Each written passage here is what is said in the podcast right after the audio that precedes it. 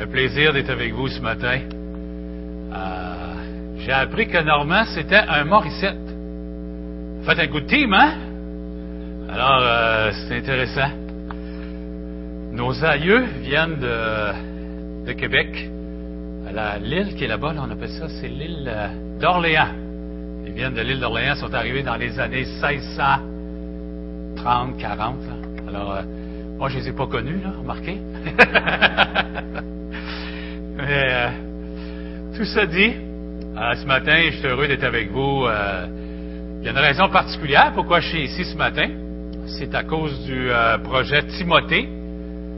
Par ce projet, c'est un projet qu'on a à l'église de Terrebonne-Mascouche. Je suis un des pasteurs de l'église, le pasteur qui est désigné à l'évangélisation. Et l'église m'a libéré 50% de mon temps de l'église pour que je puisse aider d'autres églises dans l'évangélisation. Et euh, il y a à peu près un an et demi, j'ai commencé à venir ici par l'entremise de Donald et puis Gilles et puis d'autres. Alors euh, ce matin, euh, je vais juste vous dire merci de me faire confiance. C'est toujours un honneur pour moi lorsque quelqu'un m'invite puis que je puisse travailler dans l'Église du Seigneur. Alors, je voulais remercier Donald particulièrement, mais je pense qu'il est pas mal loin. Hein? C'est ce que j'ai compris ce matin, là. Je le verrai pas. euh, je tiens à remercier le conseil, les frères du conseil, et je tiens à remercier euh, l'Église ici ce matin. Alors, le projet Timothée, c'est que c'est un jeune homme qu'on est en train de former à l'Église de Terrebonne-Mascouche pour qu'un jour il puisse prendre ma place. Ça paraît pas, là, mais je vieillis tranquillement, même si à l'extérieur, ça paraît bien, mais en dedans, la vie m'a laissé quelques cicatrices. Alors, on vieillit tous. Et puis, euh, une chose qui est sûre, on va tous mourir aussi. Hein? Il semblerait qu'il y a deux choses qu'on ne peut pas échapper dans la vie. C'est les impôts et la mort. On est d'accord avec ça? On, ça, là, les taxes, euh, il n'y a pas moyen de s'en sortir avec ça. Alors, c'est deux choses qui sont importantes. Alors, notre jeune homme, qui s'appelle Benoît Brulotte, a déjà fait sa première année. On est très content. Commence l'année 2013 euh, dans sa formation. C'est pour ça que j'ai le privilège aussi d'être libre, parce que Benoît est un peu me, peut prendre un peu le travail que je fais aussi, même s'il est en formation. Il n'y a pas toute l'expérience de Noël, mais euh, c'est un bon serviteur. Et euh, je pense, quand je pense au coaching, je pense toujours à Moïse et à Josué. Hein? Il y a des jeunes hommes, des fois, qui viennent me voir. Hey, Monsieur Morissette, est-ce que vous pourriez me, me coacher? Puis euh, on, est, on est dans ce mode-là aujourd'hui, même dans l'église locale. Et juste pour le décourager, pour être sûr, j'ai dit, est-ce que tu te souviens de Moïse et Josué? Ah oui! Ah, je me souviens. Tu te souviens que Moïse était le serviteur de Dieu? Josué était le serviteur de Moïse? Hein, c'est intéressant. J'ai dit, si Moïse aurait demandé à Josué d'aller couper sa pelouse, qu'est-ce que Josué aurait fait? Il aurait été couper la pelouse. Juste pour lui dire que être coaché, là, c'est pas si évident. On veut, tout être, on veut tout être le serviteur de Dieu, mais pas servir les autres. C'est drôle, hein? On a, c'est, comme ça, ça nous interpelle. Vous savez, servir Dieu, c'est servir les autres aussi. Alors, Benoît, il est vraiment sous ma tutelle, puis c'est, vraiment intéressant. Euh, ça fait longtemps que j'ai passé la jeunesse, je dois avouer, là. Mais de voir l'entrain, de voir toute l'énergie que ce jeune-là a pour vouloir servir le Seigneur, c'est vraiment toute une bénédiction pour le voir. Alors, merci beaucoup. Merci, ça a été toute une belle expérience. J'ai connu des personnes ici, j'ai travaillé avec des gens. Euh, j'ai eu le privilège de faire des visites avec euh, quelques personnes ici. Euh, ça a été toute une grande joie pour moi d'être avec vous. Ce que j'aimerais faire aussi ce matin, c'est de vous laisser un texte, parce que euh, probablement c'est la dernière fois. Je suis pas en train de faire mon testament, n'ayez pas peur là. Euh, mais je suis juste en train de dire que je ne sais pas quand je vais revenir un jour ou l'autre, probablement. Si je ne reviens pas, on va se voir où? On va se voir au ciel. Alors, dans ce sens-là, euh, on peut être heureux quand même dans tout cela.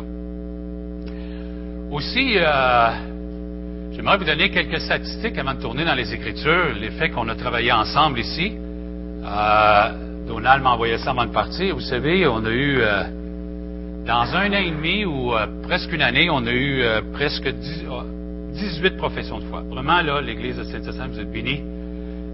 C'est sûr qu'il y a eu des fausses couches au travers de ça, on est bien d'accord. Mais le fait de pouvoir partager l'Évangile, c'est tout un honneur. Et aussi, on a à peu près une douzaine de personnes encore qui fréquentent l'Église, qui sont en train d'être suivies, qui sont en contact avec nous. Alors, euh, je parlais avec Pasteur Gilles ce matin, il était très heureux d'être ici avec vous, puis euh, très content de tout ce qui se passe euh, au niveau de l'évangélisation, au niveau des visites, au niveau des visiteurs. ce qui se fait, c'est vraiment, vous êtes choyés. J'ai rencontré votre ancien pasteur il y a à peu près quelques jours, il s'appelle François Turcotte. Est-ce que c'est exact? François, il est venu ici, je pense, en décembre, à la fin ou au milieu de décembre. Il m'a dit qu'il était très content d'être venu, puis il était très encouragé de voir tout ce qui se passe, de voir euh, l'enthousiasme à l'Église, de voir la santé. On n'est pas en train de dire que c'est une Église parfaite, hein, parce que vu que je suis ici, elle serait plus parfaite ce matin, je vous le dis tout de suite. Mais une Église en santé, c'est euh, une grâce de Dieu. Ceci dit maintenant, si vous voulez tourner avec moi dans Isaïe, Isaïe, Isaïe 40,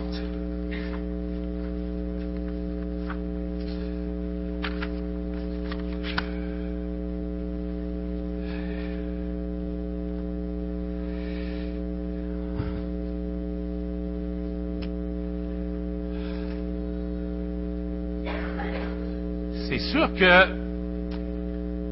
lorsqu'on parle d'évangélisation, généralement, quand je parle avec les gens, ils me disent souvent qu'ils ne sont pas des évangélistes. D'accord avec ça? Mais il ne faut pas oublier que les Écritures, dans Acte 1.8, nous disent qu'on est tous des témoins. Le jour qu'on est né de nouveau, le jour que le Saint-Esprit a renouvelé notre cœur, nous sommes tous des témoins. Malheureusement, on peut être un bon témoin ou un mauvais. C'est triste à dire, mais c'est une réalité. On ne peut pas s'en sauver. Et je dirais qu'on a, en étant témoin, on a hérité de nos grands-parents, là, de très loin, Adam et Ève. On est tous faits sur le même frame. On a tous hérité. Nous sommes tous des gens qui, possèdent des peurs. On a toutes peur. Que vous le voyez ou pas, on a tous des craintes. L'année dernière, je crois que j'ai battu mon record. J'ai fait au-dessus de 300 visites. Ça, quand même, ça fait des galons de café, là, c'est moi vous dire. Ça fait du gâteau puis du muffin. Hein, du muffin? je peux vous dire, la crème glacée, ça fait du stock. L'année passée, j'ai fait une visite, euh, juste euh, pour vous dire, je l'ai fait avec Nicolas Côte-Noir, mais on n'avait jamais vécu ça. On a bu du champagne en faisant une visite. C'est assez rare, ça, que ça m'est arrivé. Hein? On est arrivé au bon moment. Alors, il arrive toutes sortes de choses dans les visites. Et moi-même, après toute cette expérience, après tout ce que j'ai vécu, quand je débarque de mon auto, puis je vois la porte de la maison, il y a comme un petit, là, il y a quelque chose ici, là, qui me dit, Qu'est-ce qu'il y a à l'autre bord de la porte? On ne sait jamais. Puis prenez rien pour acquis. Hein? On a tous peur. J'ai peur. C'est pas. Il n'y a rien de nouveau là-dedans, là. Mais la seule différence pour moi dans ma vie, après toutes ces, années-là, il y a ce qui fait de ce que je vis, c'est que je sais que Dieu va être là. Puis en passant, quand on est chrétien, là, mettez ça au maximum. Quelqu'un pourrait vous tuer dans la maison. Puis pour nous, mourir, c'est-tu grave? Oui, c'est pas en train de dire que la mort. Mais vous me comprenez, là? Moi, là, j'ai fini là, de payer facture. Je suis au ciel. Je suis dans la félicité. Je dis souvent à ma femme, pleure pas mange les sandwichs, puis bois le vin, puis fais ce que tu veux, la fête. La pire chose qui peut m'arriver, c'est que quelqu'un me tue. La pire chose. Alors, mais je ne veux pas mourir. C'est sûr. Alors, euh, j'ai fait des visites, là, des fois, tu rentres dans les maisons, tu ne sais pas si tu vas sortir. Juste pour vous dire, euh, je, fais des, visites à Montréal, puis c'est pas parce que c'est Montréal, il y en a partout de ça. Il y avait des graffitis, des dessins à la canette de peinture dans la chambre de bain. Fait que tu te dis, c'est qui qui reste ici, là? Est-ce que je les ai toutes vues, là? Ils sont-tu cachés dans un garde-robe? Je vais-tu sortir? On ne sait pas. Mais une chose est sûre, Dieu est là. L'antidote de nos peurs, c'est la réalité de Dieu. Puis on va tout le temps avoir peur. C'est triste, là, je vous dis une mauvaise nouvelle, vous allez tout le temps avoir peur. Mais ce qui va faire la différence, c'est qu'en ayant la réalité de qui est Dieu, on l'a chanté ce matin, un beau chant. La peur, elle, ce qu'elle doit, c'est de ne pas nous contrôler. La peur, elle, ce qu'elle peut, c'est qu'elle peut nous isoler. Mais ce matin, c'est un de mes textes favoris que je veux vous laisser. Où ce que quand j'ai peur, là, ce que je dis, ah oh, non, là, je, puis des fois, c'est pas juste de, la peur comme, euh, vous savez, être en auto aujourd'hui, c'est prendre un risque. Des fois, j'embrasse ma femme juste avant de partir, je dis, j'ai été heureux de te connaître.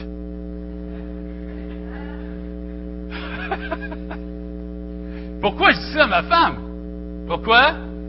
Parce qu'on prend l'auto, aujourd'hui, on ne sait pas si on va revenir. Ah, dis-moi pas ça. Hein? Mais je dis, Marie, ça n'arrive pas juste aux autres. Ça peut m'arriver. Alors, euh, je fais, avec le projet de Timothée, je fais 5000 km par mois. j'ai beaucoup plus de risques, j'ai un haut niveau de risque d'avoir un accident que bien du monde. Mais ça ne va pas avec le nombre de kilomètres. Mais d'être exposé à la route. Des fois, j'embarque dans la route, pas dans la route, dans mon auto pour la route, s'il vous plaît. Puis a des craintes, on ne sait pas. On ne sait pas. Alors, dans Isaïe 40, avant de s'introduire dans Isaïe 40, c'est que ce texte-là découle du chapitre 39 qui est très intéressant. Le prophète va annoncer un jugement sur le peuple. Parce qu'il a désobéi à Dieu. Et voici, si vous êtes dans Isaïe 39, verset 6. Regardez bien. Parce que là, les Babyloniens sont venus. Ils ont venu visiter. Puis le verset 5 du chapitre 39 dit ceci. Alors Isaïe dit à Ézéchias, écoute la parole de l'Éternel des armées. Voici que les jours viennent où l'on emportera à Babylone tout ce qui est dans la maison de, tes pères, ont amassé jusqu'à ce jour. Il n'en restera rien, dit l'Éternel. Il en prendra à tes fils, ils seront sortis de toi, que tu auras engendré, ils seront des eunuques dans les palais du roi de Babylone. Ézéchias répondit à Isaïe, la parole de l'Éternel que tu as prononcée est bonne, car, ajoute-t-il, il y aura paix et sécurité pendant ma vie. Je ne sais pas là, mais il faut, que vous considérez c'est qui les Babyloniens. les Babyloniens, c'était vraiment l'autorité, c'était le peuple qui gouvernait le monde de ce temps.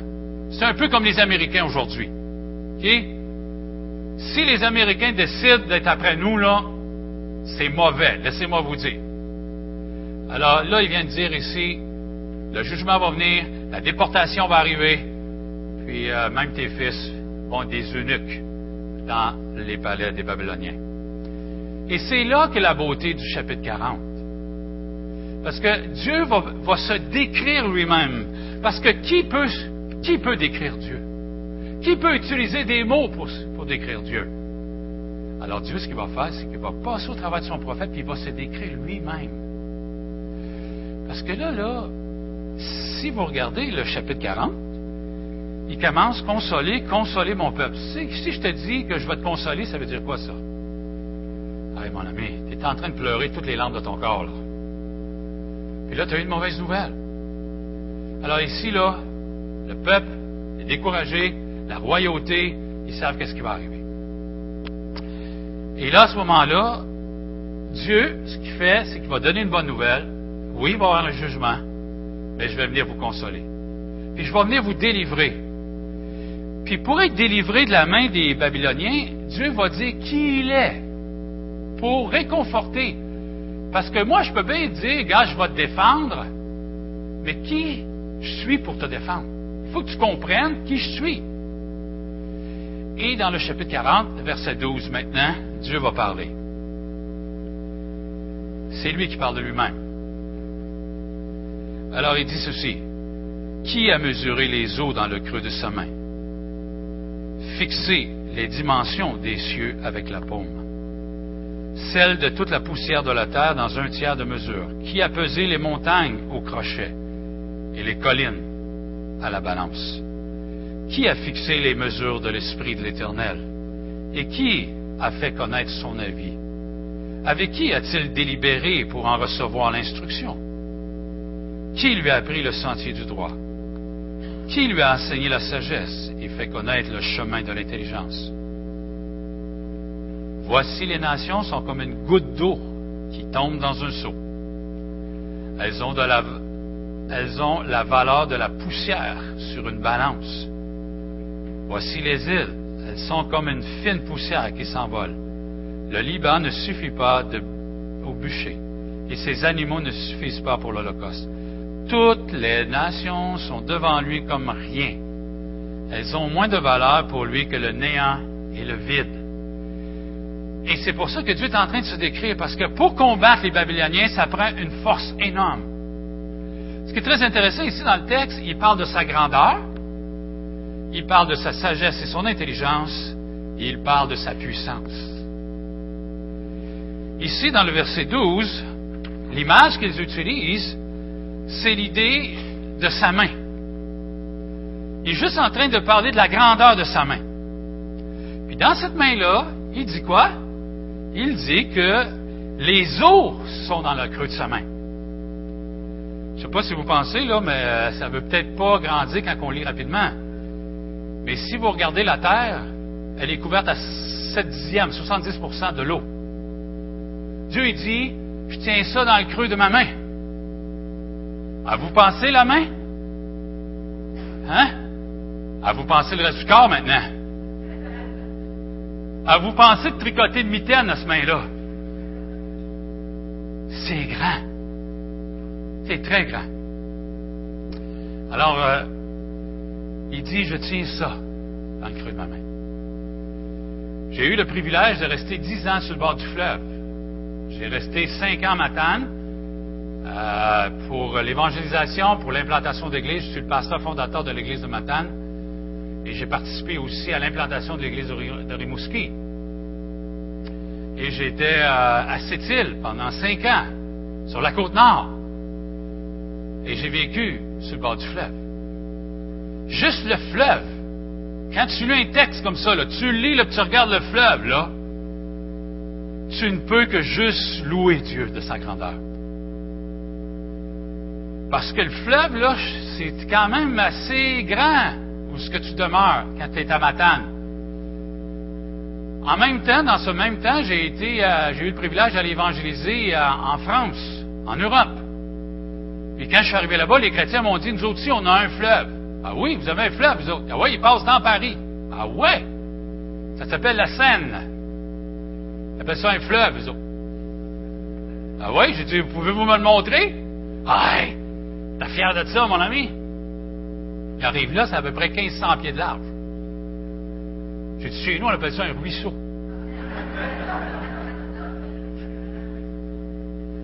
Chez nous, moi, là où je reste, là, ma canne, là, le fleuve, c'est 70 kilomètres de large. Ah, là, ils viennent les yeux, là. Méchant fleuve que vous avez, hein? Puis plus que vous montez, plus vous allez arriver à Sept-Îles, plus vous allez arriver à Gaspé, l'embouchure du fleuve, c'est 100 kilomètres. C'est immense, la masse d'eau qu'on peut avoir là. Dieu dit, je tiens ça dans ma main. Aussi, il dit, fixer les dimensions des cieux avec la paume de sa main. Autrement dit, tout ce qu'on peut voir, il dit, tiens ça dans sa main. La paume est un petit peu plus grande que le creux de sa main. Alors, vous pouvez vous imaginer de voir les étoiles, de voir les cieux, pensez juste combien il y a de kilomètres entre la Terre et la Lune. Je sais pas si vous avez déjà pensé à ça, là. Mais c'est des kilomètres. Je vous dirais que c'est des millions de kilomètres. C'est exactement, exactement, là. C'est plus ou moins, hein. J'ai jamais calculé, là, mais les scientifiques nous disent environ 3 millions de kilomètres. Il tient ça dans la paume de sa main. C'est incroyable de voir cela. Si vous pensez au soleil maintenant, ça, là, ça nous dépasse encore. 135 millions de kilomètres entre la Terre et le soleil. Puis l'été, on le trouve chaud. Vous êtes d'accord avec ça? S'il faudrait qu'on soit plus proche, là, pour moi, on brûle tout. Incroyable. Il dit, je tiens ça dans la paume de sa main. La puissance du rayonnement du soleil maintenant. Ou jusqu'où que la lumière du soleil peut aller? Ça, je ne peux pas vous le dire, là. Mais c'est 39 avec 16 zéros. Je ne sais pas ce que ça fait, là, mais ça fait du kilomètre. Il dit, tiens ça dans la paume de sa main. Si c'est votre Dieu, là, puis qu'on parle d'évangélisation, puis qu'on parle, on parle d'être un témoin, ça va nous aider. Tu sais, juste moi, quand les gens disent, hey, Noah, j'aimerais ça aller évangéliser avec toi, juste ma présence, ça rassure les gens. Puis pourtant, je suis juste un gars qui mesure six pieds. Et je vous dirai pas comment je pèse, là, mais c'est assez pesant. Moi, je, rassure les gens. Mais il ne faut pas avoir confiance en moi, il faut avoir confiance en celui qui est capable de mettre les, les eaux, le ciel, les cieux dans le creux de sa main. Si on a un tel Dieu qui nous accompagne, qu'est-ce qui va arriver? On va être capable de ne pas être paralysé par notre peur. On va être capable de ne pas être paralysé de notre peur. Je dirais que c'est ça qu'on oublie souvent. Quand on pense à être témoin, quand on pense à l'évangéliser, quand on pense à aller voir nos voisins, quand on pense à aller voir nos parents, on a peur. Mais on oublie l'essentiel. Dieu est avec nous. C'est ça qui est important. Alors être un bon témoin, c'est deux façons. Il y a deux éléments très importants d'être témoin. Tu es témoin verbalement, c'est qu'il y a un message à dire. Puis tu as une personne de qui parler. Mais tu as aussi ta vie aussi. On appelle ça l'incarnation du message, l'Évangile, dans notre vie.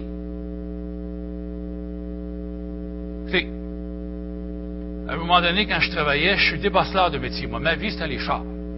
Je couchais là-dedans, je mangeais. C'était ma vie, ma deuxième maison. Puis, euh, mon patron était habitué à nous payer au noir. Vous savez c'est quoi au noir? Je sais pas si, probablement c'est une expression québécoise. En dessous de la table, ça va aussi? OK?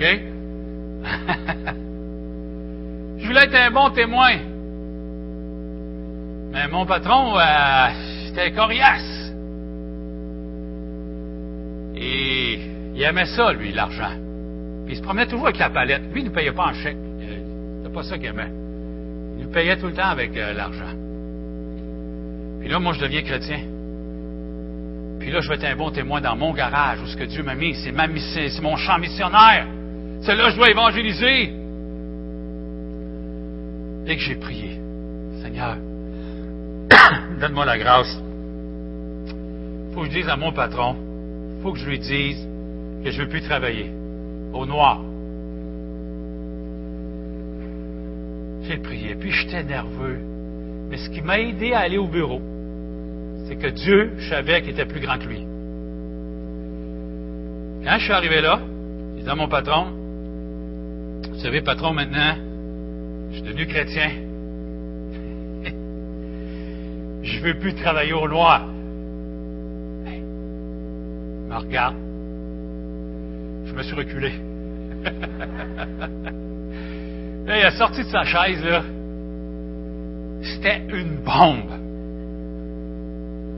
Il a dit, le gouvernement, c'est des voleurs, ils nous volent. Vous savez, c'est tout, hein? Il faut se trouver, il euh, faut rationaliser tout ça. Ils nous volent, on peut le voler, puis tu sais, là, Puis là, là, je recule tout le temps, je rentre, on est dans le bureau, je sors dehors, puis il ouvre la porte, puis on est toujours dans le garage, puis là, il me place, moi, quand je vois ça, je retourne voir mon... Hein, on va chercher mon coffre. Je dis, euh, c'est fini. Je savais qu'il me mettrait dehors. Je le connais. Il était violent. Tirait tournevis après mur des fois. Une fois, euh, il était tellement violent, puis il, perdait un peu le nord. Il m'a amené un auto qui était sur un lift, OK? Puis là, il, dit, puis nous, il nous pressait. Ah, merci. Il nous pressait. Fait qu'il dit, dépêchez-vous, sortez-moi ce char-là. OK? On l'a embarqué dedans, mais le lift n'est pas descendu encore. On l'a sorti, le char. Ma fleur aussi a sorti avec. Fait que je savais. Je dis, va acheter mon coffre. Mais Dieu est puissant. Je m'en vais acheter mon coffre. Puis il dit, il dit, oublie ça le coffre. Tu peux continuer à travailler. Mais j'avais dit, j'ai dit, regardez, parce que moi je comprends, là.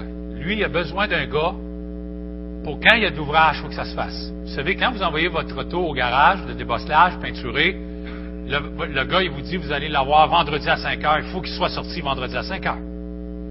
j'ai dit à mon patron, j'ai dit, je vais vous faire gratos. Vous avez besoin de moi, je vais le faire gratos.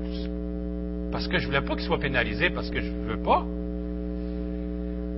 Et Dieu est grand.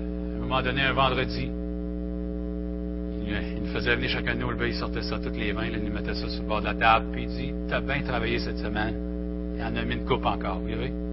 Dieu a touché le cœur de cet homme-là. Il m'a donné plus que mon salaire. Puis j'avais gagné sa confiance telle qu'il savait que s'il mettait une scène noire sur le bord euh, de son bureau, puis il partait six mois, il sera revenu, puis la scène serait là. J'avais gagné plus d'autorité, plus de confiance que son propre frère de sang. C'est pas parce que ton frère est de la même famille que, tu sais, moralement, des fois. Hein? Alors, voyez-vous, Dieu est grand. Mais j'étais tremblant. Mais Dieu est là. Dieu. Écoutez, là, si Dieu est capable de maintenir ça dans sa main, est-ce que vous ne pensez pas qu'il ne peut pas changer le cœur de quelqu'un? Ben oui!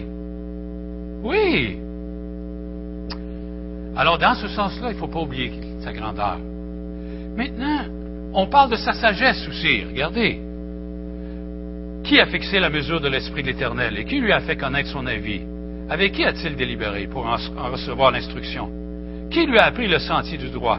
Qui lui a enseigné la sagesse et fait connaître le chemin de l'intelligence? Écoutez, quand on pense à Dieu, là, quand on lit ce texte-là, là, ce qui veut nous faire comprendre, Dieu n'a jamais été à l'école quelque chose, ça. Il n'a jamais appris les choses. Hey! Moi, je, ça ne paraît pas, mais j'étais prof un jour. OK? à l'école de Sentier, à l'école chrétienne. J'aurais aimé ça avoir une petite pelule de français, là, tu sais. Pelule de maths, hein, Gilles? Tu sais, une petite pelule de maths, là. Tu vois que l'étudiant a de la misère, tu dis, prends ça à soir demain. Ça va marcher, mon pit. Dieu n'a pas appris. Il savait déjà. Ça, là, ça nous dépasse. Il sait toutes choses. quand tu penses à ça, là, il y a deux sentiments qui peuvent arriver. Soit que tu dis, hey, c'est merveilleux, Dieu est sage, puis il connaît toutes choses. Et d'un autre côté, s'il connaît toutes choses, il connaît mon cœur. Ça, ça peut être effrayant un peu. Mais si on le met dans un contexte d'évangélisation, Dieu est sage. Vous savez, la différence entre l'intelligence et la sagesse, c'est très simple. Tu peux être très intelligent, mais pas sage. Savez-vous ça? La sagesse, c'est l'intelligence appliquée. C'est qu'est-ce que tu sais, tu es capable de le mettre en application dans la vie. Et Dieu est sage. On a besoin de ça. Parce que Dieu, des fois, il va nous mettre dans des situations pour l'Évangile. Tu dis, Seigneur, moi, là, me semble je ne ferais pas ça comme ça.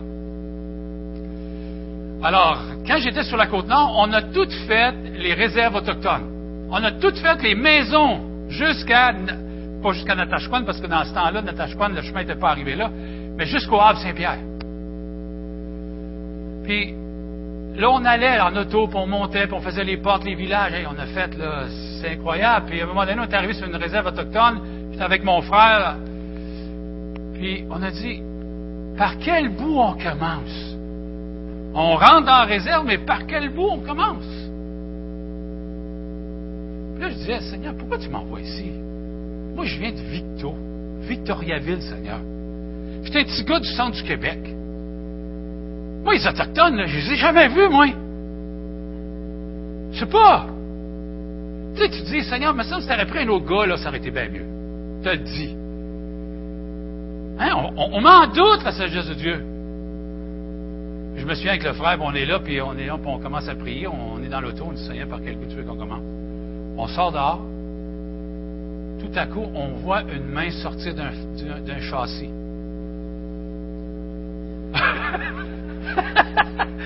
Hein, c'était rassurant. C'est là qu'on commence. Puis on a passé tout notre temps là. Dieu savait. Dieu est sage. Si Dieu vous met à cœur d'aller voir quelqu'un, si Dieu vous met à cœur de donner un pamphlet, des fois c'est pas toujours, c'est pas toujours euh, la parole, ça peut être un pamphlet, un livre, euh, toutes sortes de choses, euh, les DVD qu'on a aujourd'hui. Dieu est sage. Il sait ce qu'il fait. Souvenez-vous de ça. Faut savoir qu'est-ce que Dieu. Faut savoir qui il est. Puis ça nous encourage. Alors, c'est important de réaliser cela. La sagesse de Dieu. Dieu est sage. Et j'aimerais terminer par les versets 15 maintenant. Sa puissance. Parce que c'est puissant. Dieu est puissant. Dieu est puissant. Voici les nations sont comme une goutte d'eau qui tombe d'un seau. Elles ont la valeur de la poussière sur une balance. Voici les îles. Elles sont comme une fine poussière qui s'envole. Le Liban ne suffit pas au bûcher, et ses animaux ne suffisent pas pour l'Holocauste. Toutes les nations sont devant lui comme rien. Elles ont moins de valeur pour lui que néant et vide. Je ne sais pas si vous pouvez vous imaginer, mais ici, il utilise vraiment des images pour nous faire comprendre que les nations, les gens, c'est rien pour Dieu. Il dit, les nations, c'est comme une goutte d'eau dans un seau. Vous avez vu ça? Vous prenez un seau, vous y mettez une goutte d'eau, qu'est-ce qui arrive? Ça va faire trois, quatre tirons, puis c'est plus rien. Les nations, il ne fait pas juste dire un peuple ou deux, les nations. C'est clair pour Dieu. Il est plus grand que ça. Il dit que les nations sont comme, des poussières sur une balance. Je sais pas, à vous déjà essayé de peser de la poussière, vous autres. Vous faites ça, vous autres, vous n'avez rien à faire. Hein? Quand vous passez le balai, oh, avant de les mettre aux poubelles, on va les peser. Hein? C'est ça que vous faites, vous autres. vous avez du temps pour ça. Ma belle-mère disait souvent qu'il y avait des bonhommes en dessous de son lit. Je ne sais pas si vous comprenez ce que je veux dire c'est qu'il y a des mousses là, qui sont en dessous du lit, puis là, tu regardes, puis quand tu dis qu'il y a un bonhomme, là,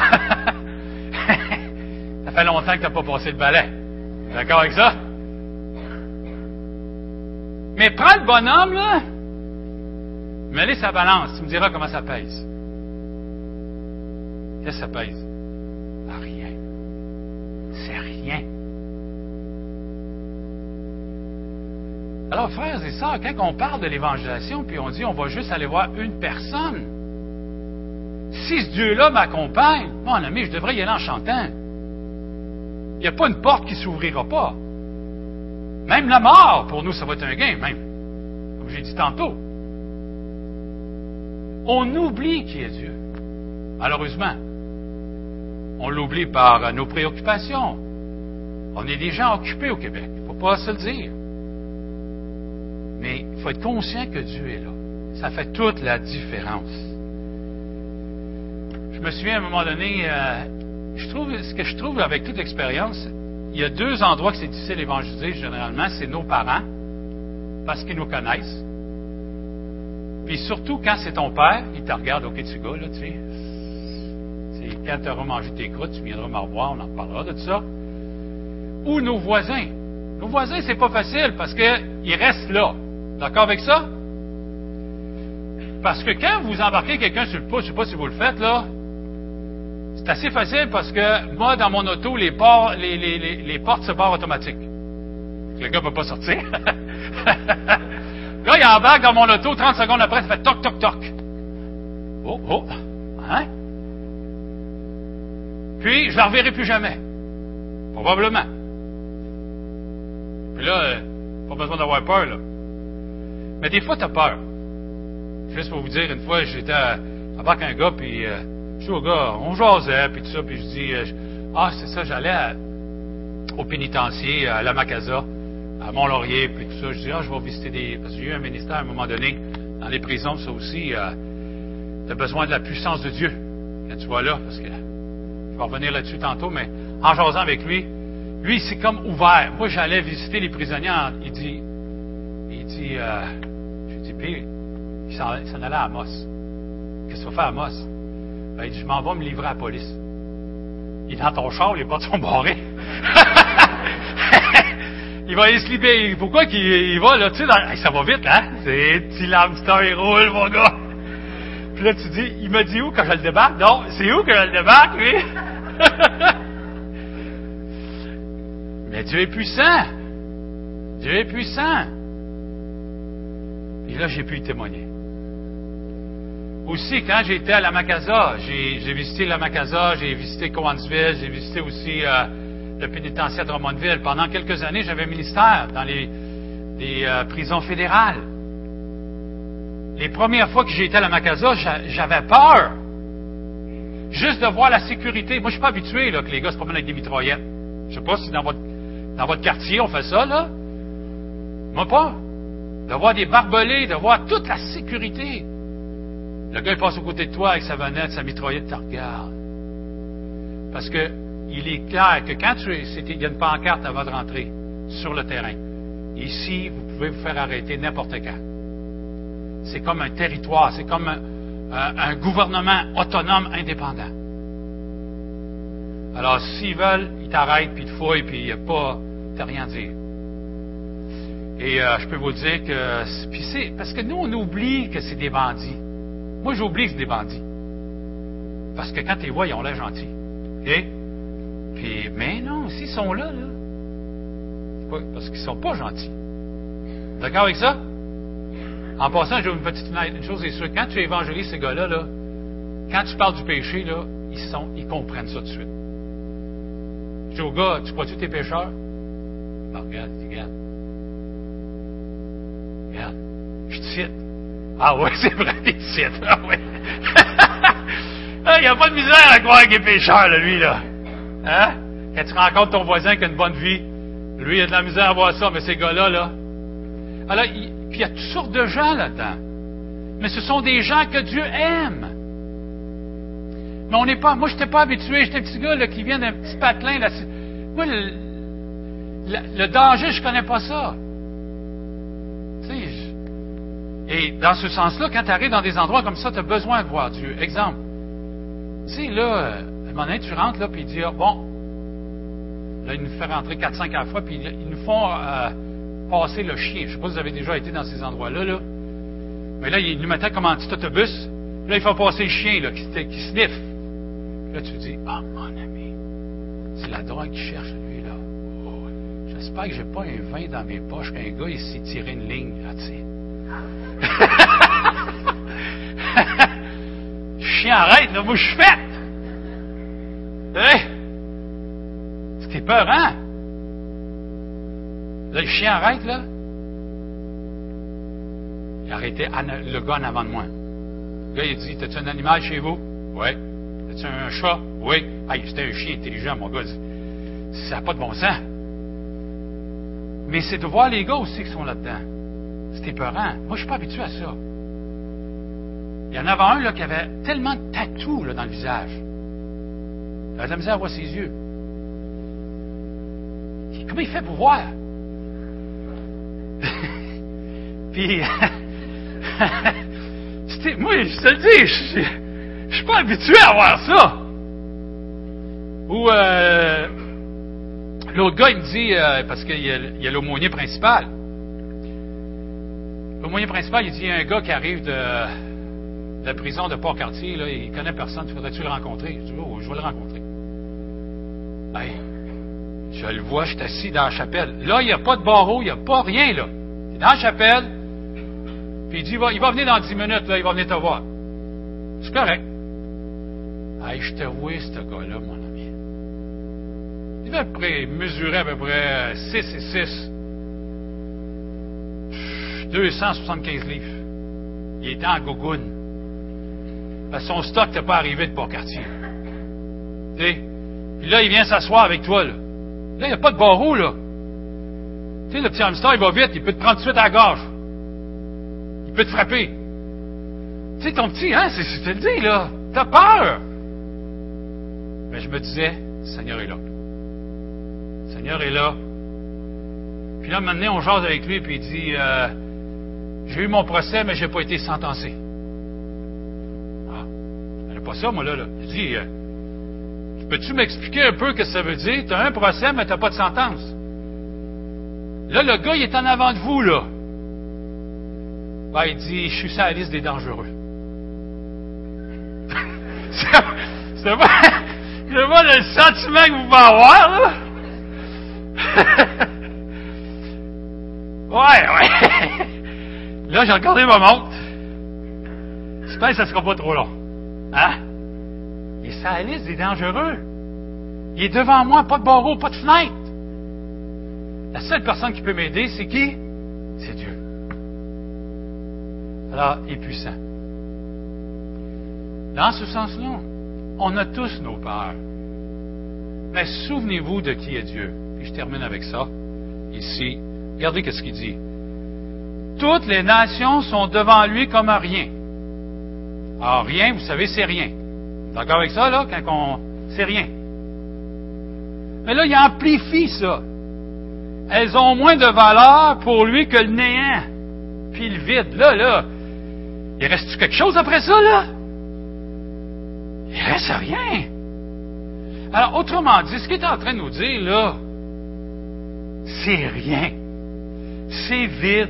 Ça n'a pas de c'est comme nous, c'est comme nous, là. On en regarde une fourmi l'été, là. Moi, je mesure six pieds, je regarde la fourmi. C'est rien. C'est pas dur. J'ai juste à lever le pied, puis c'est fait. C'est fait. À Dieu, c'est notre Dieu. C'est lui. C'est ce qu'il est. Frères c'est ça, ce matin, ce que je vous j'aimerais que vous puissiez comprendre. Que chacun de nous, on a peur. Ça, là, quelqu'un viendrait me dire ici, là, moi, j'ai pas peur. Je peux comprendre que tu n'as peut-être pas peur dans l'évangélisation, mais tu as peur ailleurs. On a tous nos craintes. Puis généralement, là, la personne, des fois, qu'on a le plus peur, ça peut être notre conjoint. Vous d'accord avec ça? Petite parenthèse, j'ouvre, là, en passant. Moi, là, ma femme est pas grande, mais quand elle met le pied à terre, c'est Noël? Pas Noël. C'est elle qui peut nous donner le plus de valeur? D'accord avec ça? C'est elle qui peut nous donner le plus de valeur. C'est moi qui peux donner le plus de valeur à ma femme. Mais c'est elle qui peut, euh, quand elle dit je veux te parler, OK, on va se parler. Alors, essayez pas ce matin de dire, ah, lui, il n'est pas peureux, puis lui, il n'est pas peureux. On a tous On est tous faits du même frère. Est-ce qu'on est d'accord avec ça, là? Comprenez, là? C'est pas que. Euh, puis, je suis comme vous, moi. C'est pas vous, puis moi, c'est nous. On est tous là-dedans. Euh, cet été, il y avait ici à Sainte-Hyacinthe, à l'exposition, il y avait l'association des, chrétiens, fermiers chrétiens, là. Fait que j'ai amené mon, j'ai amené mon Timothée. Que Timothée, faut que, mon gars, il faut que je le mette dans toutes sortes de situations. Puis euh, lui, il n'avait jamais fait ça. Je pense qu'il n'avait même pas vu une vraie vache. Parce qu'il vient de Montréal. Je pense qu'il avait vu ça à la TV. Faudrait que je lui demande, là. Vous pensez que j'exagère, mais je suis pas sûr. Mais, je l'ai amené voir les vaches, là, puis tout ça, les Puis il y avait des tirs de chevaux. Quand j'étais tout petit, mon père m'amenait voir les tirs, les tirs de chevaux. Mais lui, il n'avait jamais fait, il jamais fait de l'évangélisation dans une exposition agricole. OK? euh, puis avec une table, un kiosque, puis les gens passent, puis arrêtent. On va vous dire quelque chose. Quand on était en arrière, lui, là, il était à quelle couleur? Il était vert, mon ami. Il était vert. Parce que pourquoi? Parce qu'il avait peur. Il ne savait pas là, qu'est-ce qui était pour se passer. Alors, on doit tout le temps revenir à qui est Dieu. Puis Dieu nous accompagne. Puis dans un roi, 8, 27 nous dit, les cieux des cieux ne peuvent te contenir. Essayer de mettre Dieu dans une boîte, c'est impossible. Essayer de le décrire dans une image, comme dans l'Ancien Testament, les idoles, ça ne donnait pas la vraie image de Dieu. C'est pour ça que dans ce texte-là, je l'aime parce que c'est Dieu lui-même qui se révèle. C'est très rassurant. Alors j'espère que ce texte ce matin peut vous encourager et à sortir d'ici. L'année 2013 est encore jeune et devant nous. On va avoir des gens peut-être à visiter, on va avoir des gens qui vont peut-être avoir de, nous demander de l'information. Euh, je pense qu'il faut être disponible pour servir Dieu dans ce domaine. On va se courber devant le Seigneur, s'il vous plaît. Je vais inviter les gens pour le dernier chant.